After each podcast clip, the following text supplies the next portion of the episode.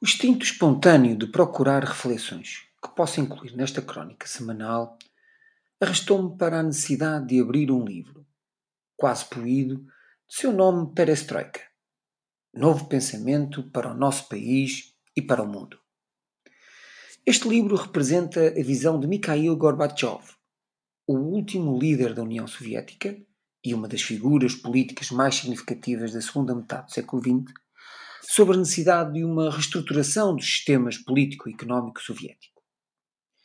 Esta recolha de pensamentos inclui também uma descrição realista dos respectivos impactos, internos e externos, face a um período desastroso do ponto de vista económico que se repercutiu num desencantamento ideológico com o socialismo. Não obstante a curiosidade de aprofundar este momento histórico-político, seria a visão internacional a que mais focou a minha atenção.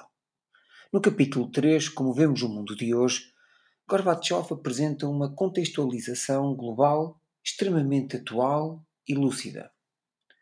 Ultrapassando a sua aceitação à diversidade, as várias referências à revolução científica e tecnológica, a sua atenção especial com a pobreza e até uma breve visão ecológica, distingo principalmente a clareza de pensamento que intuía uma globalização onde os Estados dependiam cada vez mais uns dos outros e assim tornavam-se crescentemente necessários uns dos outros. Ataca o neocolonialismo e reconhece condições para que os países em desenvolvimento pudessem ser senhores dos seus próprios recursos confirma o papel da ONU como o fórum mais apropriado para o equilíbrio e para a estabilidade do mundo estabelece como vital a moral e a ética nas relações entre os Estados. Acrescento que, do ponto de vista da segurança universal, encara a tentativa de obter superioridade militar como absurda e inimiga da paz.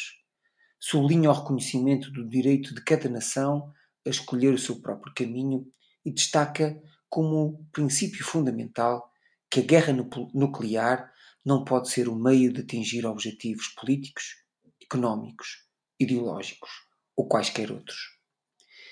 É claro que existem sempre interpretações controversas das figuras políticas que marcam a história. Mas houve em tempos a oportunidade de um novo paradigma na política soviética. Hoje, as circunstâncias obrigam aos líderes do presente uma visão que dê sinais ao mundo que existe uma genuína e verdadeira intenção de olhar para a guerra através dos olhos da paz.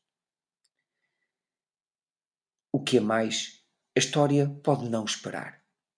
As pessoas não podem permitir-se perder tempo.